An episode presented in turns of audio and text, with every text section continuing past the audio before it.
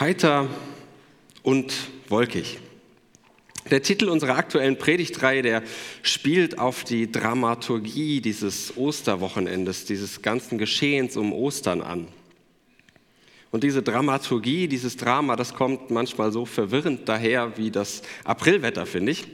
Äh, so ungefähr, ich habe das mal versucht schematisch äh, euch darzustellen.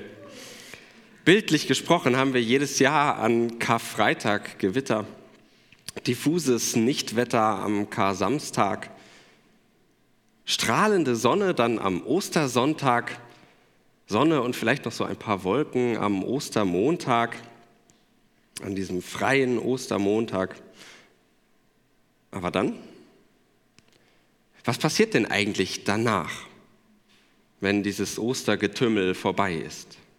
Was passiert denn im Osteralltag? Der Text für heute Morgen, der gehört eigentlich zum Ostermorgen, also zum Ostersonntag.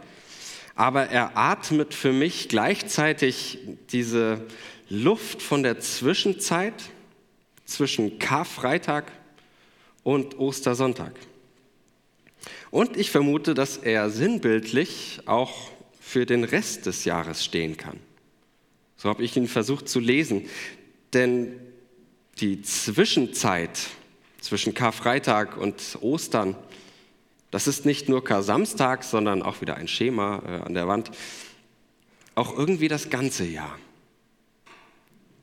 Nach Ostern ist vor Karfreitag, zwischen Ostern und dem nächsten Karfreitag, zwischen Tiefpunkt und Höhepunkt. Zerreißende Spannung zwischen heiter und wolkig. Und in diesem Schwebezustand bewegen wir uns heute Morgen zum dritten Mal und wir begegnen Maria Magdalena. Wir erinnern uns nochmal und in aller Bescheidenheit empfehle ich das in unseren Podcasts nochmal nachzuhören, die letzten beiden Predigten. Am Freitag folgten wir ihr, dieser Maria, bis ganz nah ans Kreuz und konnten merken, dass es reine Gnade ist, dazustehen am Kreuz bei diesem gekreuzigten. Und dass uns das Kreuz gleichzeitig in unübertrefflich heilsamer Weise die Augen öffnet für die Kreuze, an die wir Menschen schlagen. Am letzten Sonntag schauten wir ihr dann über die Schultern bei dieser berührenden Begegnung im Garten mit dem auferweckten Christus die erst da ganz eindeutig wurde, als Maria ihren Namen hörte. Das liebevolle Du bist gemeint, nicht die Bilanz deiner Geschichte. Und nun dazwischen. Für uns Leserinnen und Leser hat sie das Kreuz der Erkenntnis im Rücken und den Garten der Begegnung noch vor der Brust. Und wir versuchen erneut, uns hineinziehen zu lassen in ihr im wahrsten Sinne spannendes Erleben. Und wir lesen aus Johannes 20 die ersten beiden Verse. Da heißt es nach der neuen Luther-Übersetzung, am ersten Tag der Woche kommt Maria Magdalena früh, als es noch finster war, zum Grab und sieht, dass der Stein vom Grab weggenommen war. Da läuft sie und kommt zu Simon Petrus und zu dem anderen Jünger, den Jesus lieb hatte, und spricht zu ihnen, Sie haben den Herrn weggenommen aus dem Grab und wir wissen nicht, wo sie ihn hingelegt haben. Ich würde mich auf drei Facetten dieses Textes beschränken und versuchen, die gleichzeitig zu entfalten, nämlich die Finsternis, die Leere und das Nichtwissen. Klingt alles sehr negativ, aber ich hoffe, dass ich auch so äh, die Lichtblicke rausschälen kann. Als es noch finster war, der erste Teil. Nun mag man das für eine Randnotiz halten, wenn das Johannesevangelium äh, so relativ präzise angibt, zu welcher Tageszeit Maria unterwegs ist und zum Grab aufbricht. Der erste Tag der Woche, ein Sonntag, und es war noch vor Sonnenaufgang, als es noch finster war, betont das Johannesevangelium. Und da würde ich mir zuerst auch mal gar nicht allzu viel bei denken, wenn ich nicht noch drei andere Erzählungen über dieses Erleben hätte. Aus dem Matthäusevangelium, dem Markusevangelium und dem Lukasevangelium. In allen dreien geht nämlich die Sonne schon auf, weil der, ähm, und der antike Tag, der beginnt erst mit Sonnenaufgang. Das heißt, Johannes sieht das irgendwie anders. Und was machen wir mit dieser einfachen Beobachtung, die ja im Übrigen kein geheimes Wissen ist, was ich euch jetzt hier präsentiere? Das könntet ihr beim Lesen selber merken. Äh, davon bin ich doch überzeugt. Wir könnten jetzt fragen, welcher Text hat denn recht? Vor Sonnenaufgang oder erst danach? Das Ergebnis wäre wenig befriedigend, denn mindestens einer hätte dann Unrecht, würde uns vielleicht sogar absichtlich in die Irre führen. Ein unschöner Umkehrschluss. Deshalb fragen wir doch lieber, was will denn dieses Johannesevangelium? Was will es denn Wichtiges vermitteln, wenn es im Widerspruch, im Unterschied zu den anderen Evangelien sich dafür entscheidet, dass es eben noch finster war?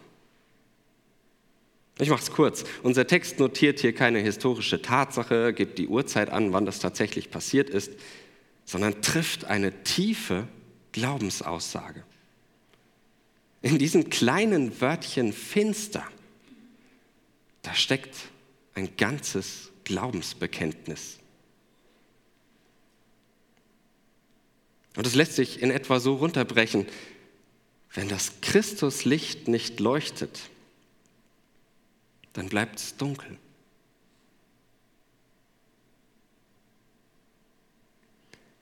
Und in der Zeit unseres Textes, da leuchtet es hier noch nicht, sondern erst später in den Augen Marias, als sie im Garten ihren Namen hört. Und ich finde, das ist sofort nachvollziehbar. Vor allem diese Dunkelheit, in der sich Maria wohl befunden hat. Über die dunklen Erinnerungen haben wir schon nachgedacht in den letzten Wochen. Dazu dürften sich bei Maria aber auch die Aussichten nach vorne in die Zukunft verfinstert haben. Eine sprichwörtlich düstere Zukunft. Und diese düstere Zukunft, die kann ich als Mensch von heute, 2000 Jahre später, nur allzu schmerzhaft teilen. Auf den ganz großen politischen Bühnen Säbelrasseln von West bis Ost. Der eine mit zu viel Macht droht dem anderen mit zu viel Macht. Und würde ich mir dessen tatsächlich ständig bewusst sein, wer da im Moment die seidenen Fäden der Weltpolitik in Händen hält, ich fühlte mich selbst irgendwie am seidenen Faden. Aber so weit weg müssen wir gar nicht gehen, diese großen Themen, die ja doch irgendwie in den Nachrichten stecken bleiben. Denn finster ist ja oft genug schon das, was unmittelbar vor uns liegt. Der Job, den wir uns erhofft haben und nicht bekommen das Vertrauen, das wir verspielt haben und wo wir einfach nicht wissen, wie wir es wieder aufbauen sollen. Der Nackenschlag des Schicksals, der all deine Pläne trübt.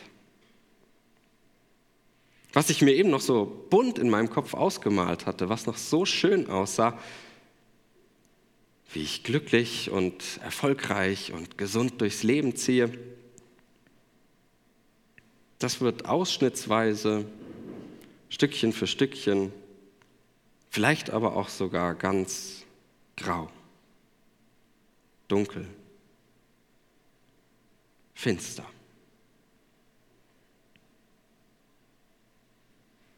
Auch wenn ich eher ein bunt im Kopf Mensch bin, dann kenne ich diesen merkwürdigen Drang, mir die schlimmsten Szenen auszufantasieren. Und wenn ich den Schwarzmalstift nur fest genug aufdrücke, dann kommt es womöglich genau so.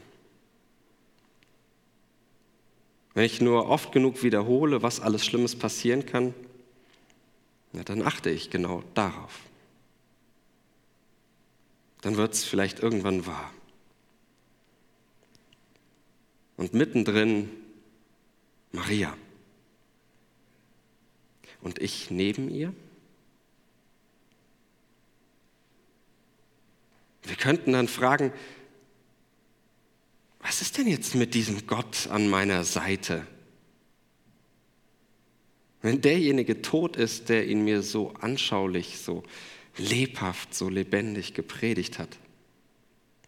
Was ist denn mit dieser großen Vorstellung vom Reich Gottes, in dem Menschen vernünftig miteinander Leben gestalten? Was wird denn aus der Welt und Menschenliebe, die ich in seiner Geschichte, in seinem Leben, wie in keiner anderen zu spüren bekommen habe? Und dann scheint das Licht aus zu sein, endgültig. Karfreitags schwarz. Maria, die das Licht gesehen hat, wird vom Johannesevangelium in der Finsternis zurückgelassen. Und ich wage zu behaupten, dass es uns, dass es mir in meinem alltäglichen Schwebezustand oft genug ähnlich geht. Mir geht es ähnlich. Schon am Ostermorgen und erst recht dann eine Woche später, heute, da scheint das Licht längst nicht mehr so grell, das noch vor einer Woche so hell aufleuchtete. Die Augen haben sich ganz schnell daran gewöhnt. Es ist vor allem das Spiel mit dem Schatten, das meine Welt durchzieht, mein Weltbild zeichnet. Der Wechsel von Licht und Dunkel, der zeichnet meinen Alltag, trotz dieses Osterlichts.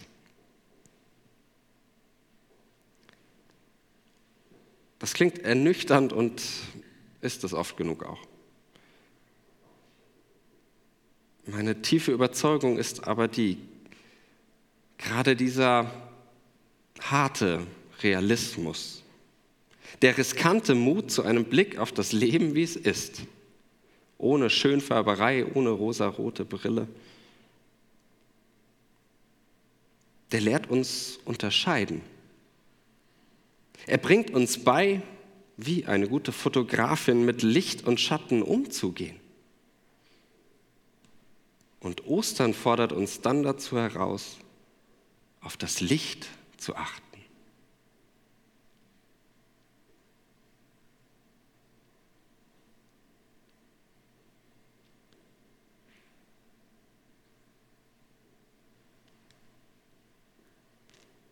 Eine zweite Facette unseres Textes. Weggenommen. Herr und Stein weggenommen. Die Zeit von einem Ostern bis zum nächsten, die hat mit einer Lampenmetapher gesprochen, etwas von einem Wackelkontakt. Wer von uns will schon behaupten, es reihe sich die eine lichte Gotteserfahrung an die nächste? Vielmehr liegt meinem Alltag als auch Mensch christlicher Gesinnung die Erfahrung zugrunde, dass der Herr, nach dem ich mich sehne, mit dem ich ja doch irgendwie unterwegs bin, irgendwie weggenommen erscheint. Dann frage ich mich, wo sind sie denn hin, die tollen Erlebnisse? Wer hat es denn weggenommen, das bunte Disco-Licht besserer Tage? Und während ich so frage, merke ich, wie wenig ich festhalten kann. Mir wird gegeben, mir wird genommen, gelobt sei der Name des Herrn. Ich weiß es manchmal nicht so recht. Was ich jedoch weiß, ich kann es nicht greifen. Ich kann nicht festhalten, dem Göttlichen zu begegnen. Das erinnert an den Auferweckten im Garten, im Text kurz nach unserer Szene. Halte mich nicht fest.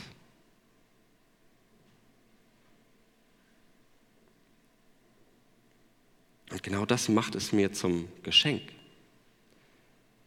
Gerade deshalb reden wir von Gnade, weil ich es eben nicht einfach festhalten, mir nehmen kann. Wenn sich das Dunkel meines Lebens für einen Moment lichtet und mir zur Ewigkeit wird, das ist Gnade. Wenn mir ein Licht aufgeht, nicht nur in meinem Kopf, sondern wenn es mein Herz wärmt, wenn es erwärmt wird von dem, was mir von Gott in der Welt begegnet, was ich an Licht sehe, weggenommen. Vielleicht beschreibt das ein Gefühl, das dich beim Blick auf deine Lebensmöglichkeiten beschleicht, überkommt. Womöglich beschreibt das sogar ein konkretes Erlebnis. Eventuell würdest du sogar das als Label deines Lebens wählen. Weggenommen. Doch zweimal begegnet uns im Text Weggenommenes. Ja, das eine ist der Herr, kann das Erleben des Guten und Göttlichen in deiner Geschichte sein, das dir wie weggenommen erscheint. Doch das andere ist der Stein. Mit aller Vorsicht will ich fragen, könnte das nicht der Stein sein, der dir manchmal vom Herzen rollt? Die eine kleine Öffnung in den Dunkelheiten des Alltags. Und da öffnet sich das ungreifbare Geheimnis unseres guten Gottes.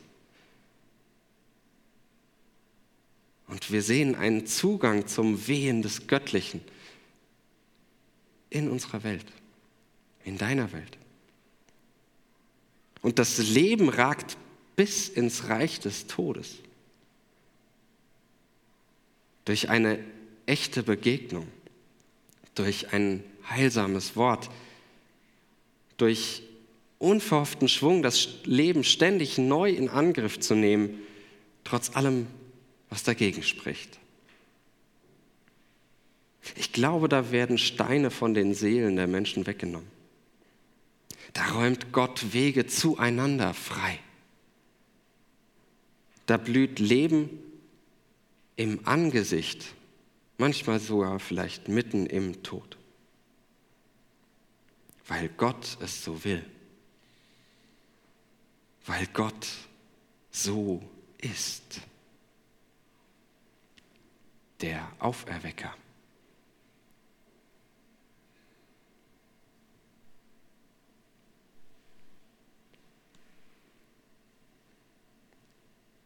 Ein dritter Blick auf unseren Text.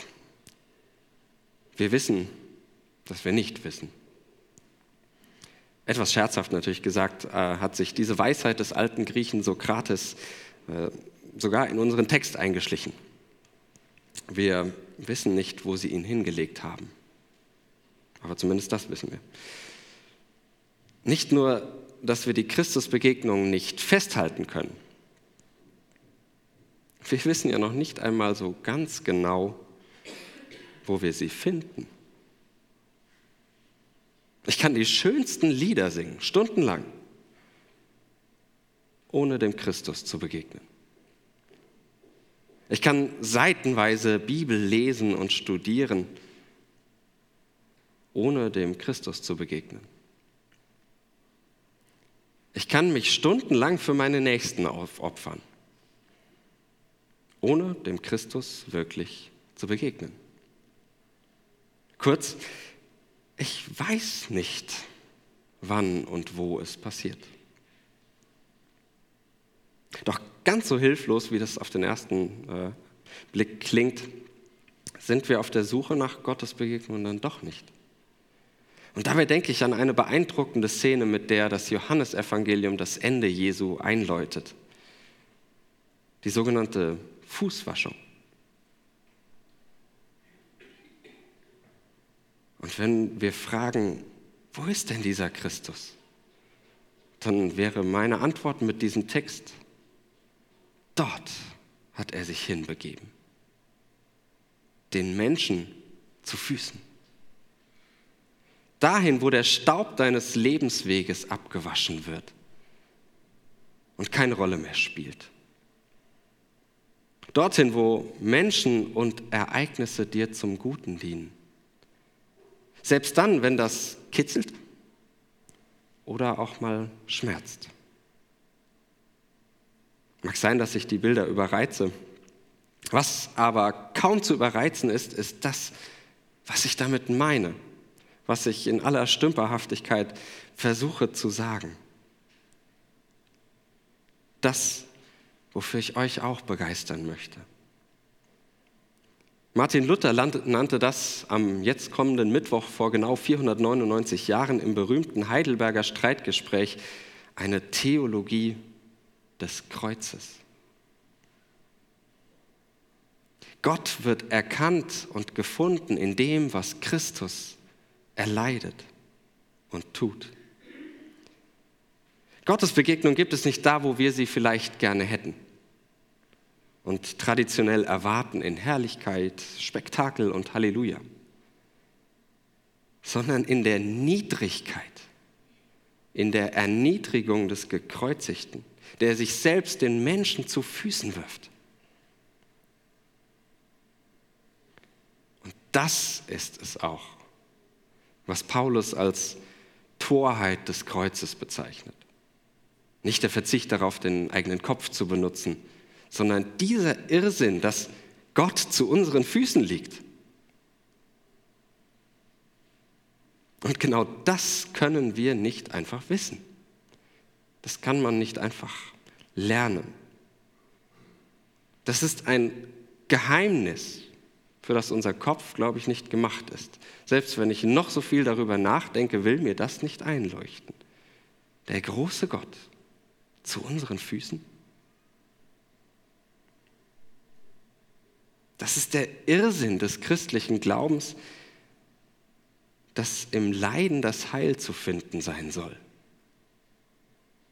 Dass in der Niederlage sich der eigentliche Sieg versteckt.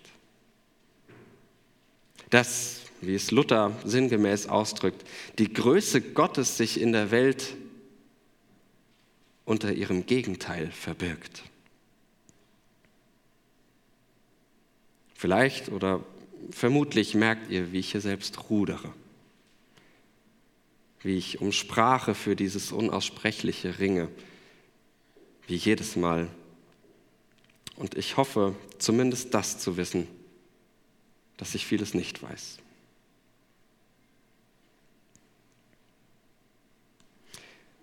Was bleibt nun nach all dem Gesagten übrig über diese Texte aus dem Johannesevangelium? Über diesen Text. Es bleibt die nüchterne Beobachtung, dass wir uns nach Ostern bis zum nächsten Ostern in einem zum Zerreißen gespannten Alltag wiederfinden, in dem manchmal vieles weggenommen erscheint. Es bleibt aber, so hoffe ich zumindest, auch die Erwartung einer immer neuen Begegnung mit dem Göttlichen, dem Auferweckten dem Entdecken des Auferweckten gekreuzigt, nicht in den himmlischen Höhen, sondern zu deinen Füßen. Zu Füßen deines und deiner Nächsten. Und es bleibt die Herausforderung, dass es vielleicht manchmal wir selbst sein sollten, die voreinander auf die Knie gehen, um sich gegenseitig den Dreck der Vergangenheit von den Füßen zu waschen. Und ich glaube, da kommt Licht ins Dunkel. Da kommt Leben ins Dasein. Da kommt Ostern in unseren Alltag. Amen.